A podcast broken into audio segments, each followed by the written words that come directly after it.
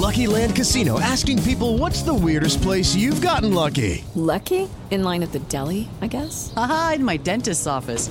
More than once, actually. Do I have to say? Yes, you do. In the car before my kids' PTA meeting. Really? Yes. Excuse me, what's the weirdest place you've gotten lucky? I never win and tell. Well, there you have it. You can get lucky anywhere playing at LuckyLandSlots.com. Play for free right now. Are you feeling lucky? No purchase necessary. Void where prohibited by law. 18 plus. Terms and conditions apply. See website for details.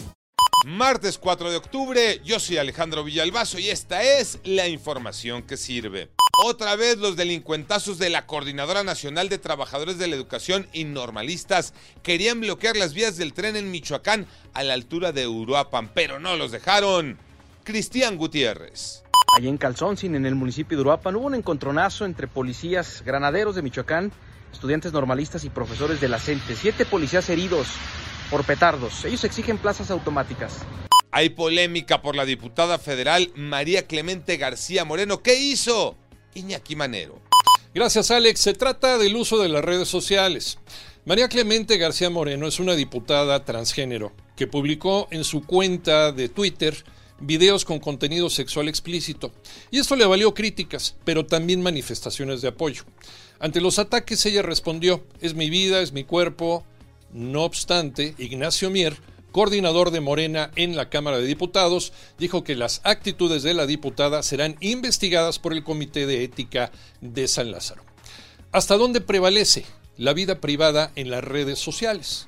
Que es muy respetable desde luego, pero su trabajo legislativo es una cosa, su sexualidad, dicen algunos, es otra. ¿Qué opinas? Listos los horarios del repechaje del fútbol, Tocayo Cervantes.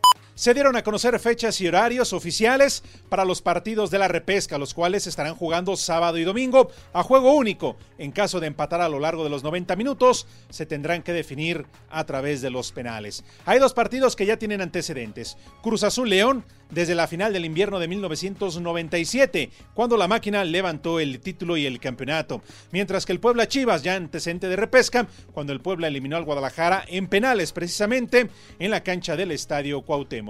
Así que conoceremos cuatro equipos que avanzarán directamente a los cuartos de final, donde ya esperan América Monterrey, Santos y Pachuca. Yo soy Alejandro Villalbazo, nos escuchamos todos los días de 6 a 10 de la mañana, 88.9 y en digital, a través de iHeartRadio. Pásenla bien, muy bien, donde quiera que estén.